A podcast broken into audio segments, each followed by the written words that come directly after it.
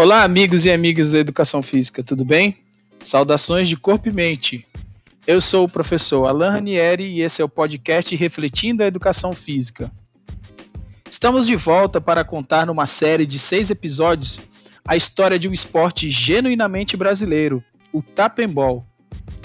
E é com muita honra que informo a vocês que quem vai contar essa história é o próprio criador da modalidade, o professor Marco Aurélio, lá de Caeté, em Minas Gerais. Muito obrigado, professor, por compartilhar a história desse maravilhoso esporte que vem mudando a vida da educação física no contexto escolar. Seja bem-vindo ao nosso podcast.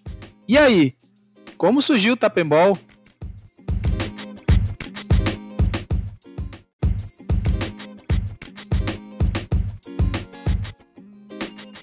Olá, eu sou o professor Marco Aurélio, profissional em educação física, especialista em treinamento desportivo, criador da modalidade Tapembol. O dia era 26 de julho do ano de 2007. Eu trabalhava em uma escola eh, na cidade de Caeté e o tempo estava muito seco, a gente não podia usar a quadra, ela era de terra. E foi nesse dia que eu fui com os alunos para um outro ambiente para testarmos uma brincadeira que era conhecida em alguns lugares do país como bobinho ou o peruzinho.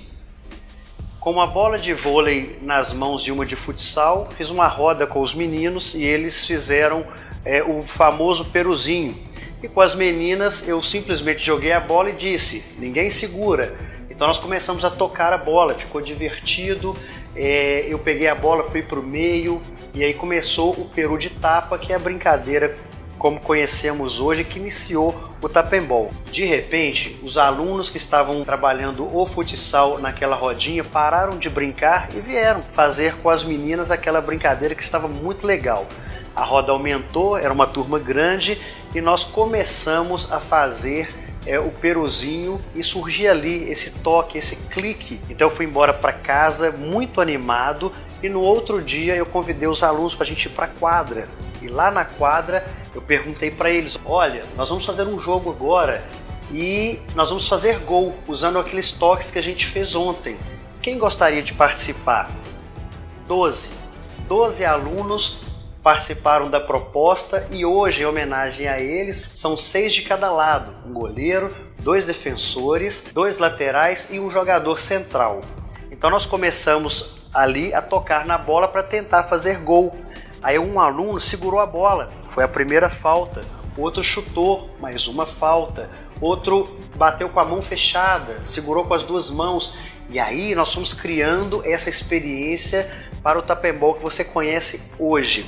Então a partir desse dia nós colocamos dois toques e desde então nunca mais mudou a forma com que se toca na bola porque dá a oportunidade do mais e do menos apto participarem ao mesmo tempo. Esse é o legado do Tapembol, que é a participação de todos ao mesmo tempo. E aí depois eu fui dando esse trabalho para uma turma, para outra, e quando a gente deu conta, nós fizemos a primeira competição de tapembol envolvendo todo o ensino fundamental e o ensino médio. E na sequência nós fomos para um outro lugar treinar aos finais de semana.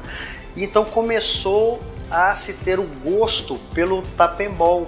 E a gente ainda não tinha um nome definido para o esporte e eu sempre ouvia os meninos dizendo ah, aquele jogo de dar tapa na bola, aquele jogo de, de dar toque. Até que um dos alunos disse: professor, vamos jogar aquele jogo de dar uns tapas em uma bola?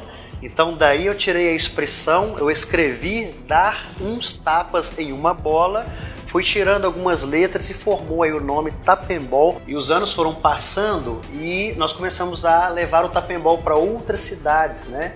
Eu lembro muito claramente que a primeira cidade foi em Jaboticatuba e depois nós fomos para outros estados, né? O primeiro foi o Espírito Santo e depois disso nós fomos visitando outras escolas, outras cidades Aí em 2014 nós tivemos a oportunidade de dar um curso no Minas Olímpica para mais de 200 professores, representando mais ou menos 100 municípios mineiros. E então nós começamos a ganhar notoriedade com o Tapembol. Né? Nós, em 2014 nós participamos do ENAF BH e aí nós fomos para São Paulo, depois nós fomos para o Rio, fomos para o Paraná, fomos para Mato Grosso do Sul, fomos na Bahia. Então nós fomos em várias regiões aí do Brasil levando o tapembol. E nesse decorrer, nós tivemos aqui na nossa cidade, em Caeté, a participação de muita gente, os alunos que agarraram a ideia, que jogam ano após ano, que ajudaram muito, né, como experiência, a criar as estratégias, as formas de jogar, os aprimoramentos que foram feitos, os fundamentos. E o Tapembol, hoje, ele tem mais de 10 anos que ele é praticamente imutável. Ele continua com essa sequência de um ou dois toques na bola, da mesma forma, isso não muda, que é o princípio dele, né? E nós fizemos várias competições, mais de 30. Nós temos participações em várias universidades e temos também é, uns professores, né?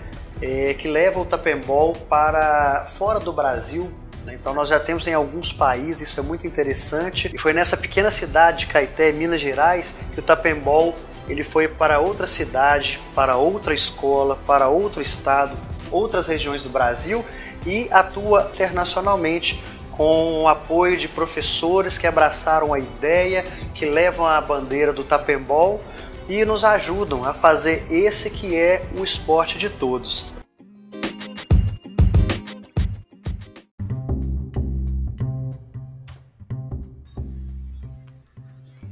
Grande professor Marco Aurélio, muito obrigado. Nada como ouvir é, a história do, do esporte ser narrada pelo próprio criador. Muito interessante, muito bacana, né? O jogo surgiu aí numa aula, né? No chão da escola. Muito interessante mesmo. Obrigado por compartilhar com, com a galera aqui do Refletindo Educação Física. Lembrando a vocês que essa história vai ser contada em seis episódios, né? O Tapembol, o esporte de todos. Hoje já tivemos início aqui com um pouquinho da história de como foi criado. Ainda veremos nos próximos episódios como se joga, regras, todas contadas aqui pelo nosso querido professor Marco Aurélio. Muito obrigado.